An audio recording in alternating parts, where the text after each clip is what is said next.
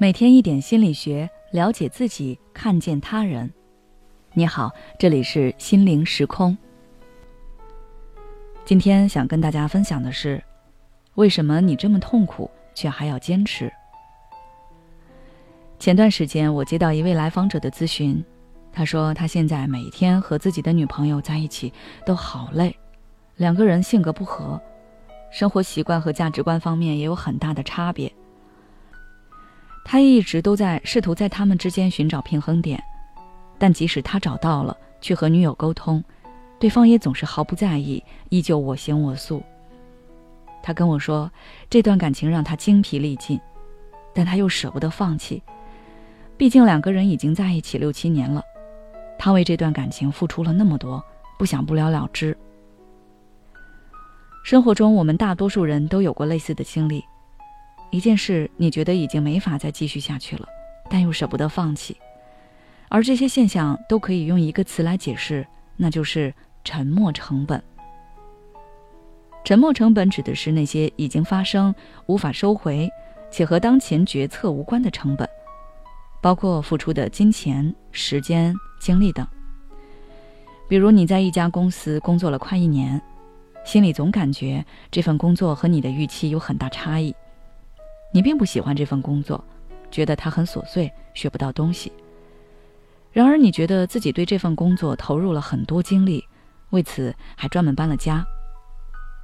此时让你放弃它，转而去寻找一份新的工作，你会感觉到十分可惜。于是，经过一段时间的思考之后，你选择继续从事这份你不喜欢的工作。结果，几年过去了，你越来越痛苦。等再想换一份工作，你发现自己已经丢失了核心竞争力。沉没成本和我们的选择息息相关，因为我们人在下决定的时候，不仅会去考虑这样做对自己有没有好处，会造成什么样的影响，也会不自觉地关注过去我们在这件事情上投入的时间和精力。这些投入的成本，就会成为干扰我们选择的因素。投入的成本越多，干扰因素越大，也更容易让我们做出违背本意的决定，最终可能会导致我们继续原来的错误，从而造成更大的亏损。就像案例中的来访者，因为他前期在这段感情中投入的成本过多，才会导致他明知这是一段不健康的恋爱关系，继续下去只会给他带来更多的痛苦。却依旧选择在这段感情里继续挣扎，不愿意放弃。最后，他只会越来越累，投入的沉没成本也会越来越多，从而形成一个恶性循环。心理学教授亚克斯曾经说过：“人生中百分之九十的不幸都是因为不甘心，这是很多人不懂得及时止损的原因。”所以，面对沉没成本的绑架。我们首先要做的就是给自己设置一道红线。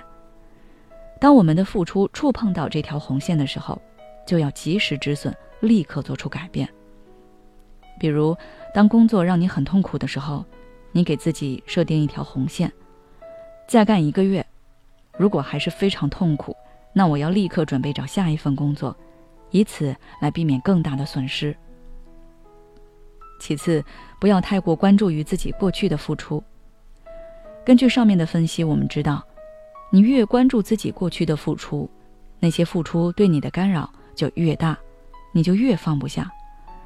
于是你就会投入更多的时间和精力来试图扭转局势。如此反复，就会陷入一个怪圈，害怕失去，于是付出的更多，结果失去的更多，最后越陷越深。所以，我们关注的点不应该在那些沉没成本上。而是应该多关注自身利益，从自身利益出发，做出最正确的决定。最后，我想说，坚持不一定就能胜利，在错误的道路上停止就是进步。好了，今天的分享就到这里。如果你想了解更多内容，欢迎关注我们的微信公众号“心灵时空”，后台回复“沉默成本”就可以了。